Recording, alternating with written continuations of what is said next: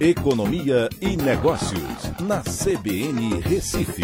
Oferecimento Cicred Recife e Seguros Unimed. Soluções em seguros e previdência complementar. Atena BGA Investimentos, o escritório referência da XP Investimentos em Pernambuco. Olá, amigos, tudo bem? No podcast de hoje eu vou falar sobre o Banco Central que elevou a Selic, a taxa básica de juros da economia, após seis anos em 0,75 é, bips, né? ou seja, foi de, de 2% ao ano para 2,75%. É, isso chamou muita atenção porque a expectativa do mercado era que sim houvesse uma elevação, mas para 2,5%.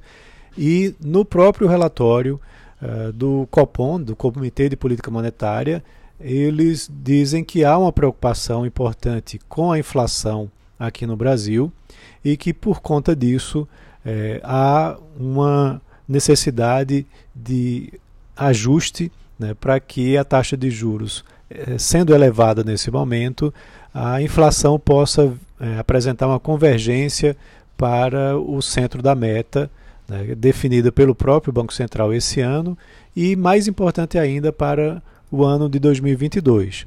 Então, no relatório também ficou determinado que na próxima reunião que acontecerá em maio, eh, teremos uma nova elevação da Selic, eh, novamente de 75 bips, ou seja, passando de 2,75% ao ano para 3,5% ao ano.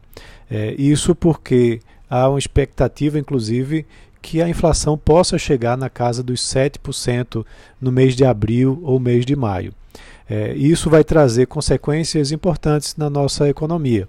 Primeiro, o serviço da dívida, né, ou seja, o custo de carregamento da dívida brasileira, que hoje está em 66 bilhões é, anual, é, 66 bilhões anuais, deve subir aí para algo próximo dos 90 bilhões o que dá mais ou menos um programa do Bolsa Família, né, que é o custo anual do Bolsa Família.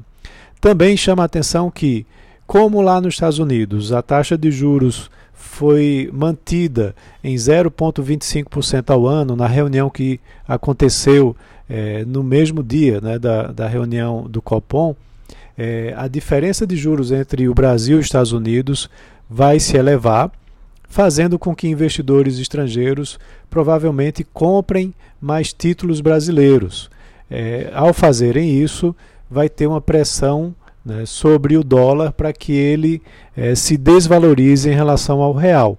Né. Isso deve acontecer é, também ao longo dos próximos meses com essa outra mudança né, que deve acontecer de mais 75 bips, como eu já mencionei, se elevando aos 3,5% há ainda uma expectativa de que os juros é, se eleve para 4,5% ao ano, de acordo com o relatório do Copom, indo, é, de certa forma, em linha com o que o Boletim Focus, que é divulgado semanalmente pelo Banco Central, vem, vem é, defendendo, vem apresentando. Então, teremos ainda outros cenários de elevação nas taxas de juros é, da nossa economia. Ah, claro que eles também estão preocupados acompanhando a questão da pandemia é, está apresentando um novo pico e isso pode desacelerar os preços. Então, caso isso aconteça, talvez não aconteça é, de ter uma elevação tão alta da Selic até o final do ano. É, teremos que acompanhar isso mais de perto. E, claro, uh, também ficou evidenciada uma preocupação muito grande com a questão fiscal né, onde eles defendem que as reformas é, fiscais são importantes para que uh, o governo consiga reequilibrar suas contas. Então é isso, um abraço a todos e até a próxima.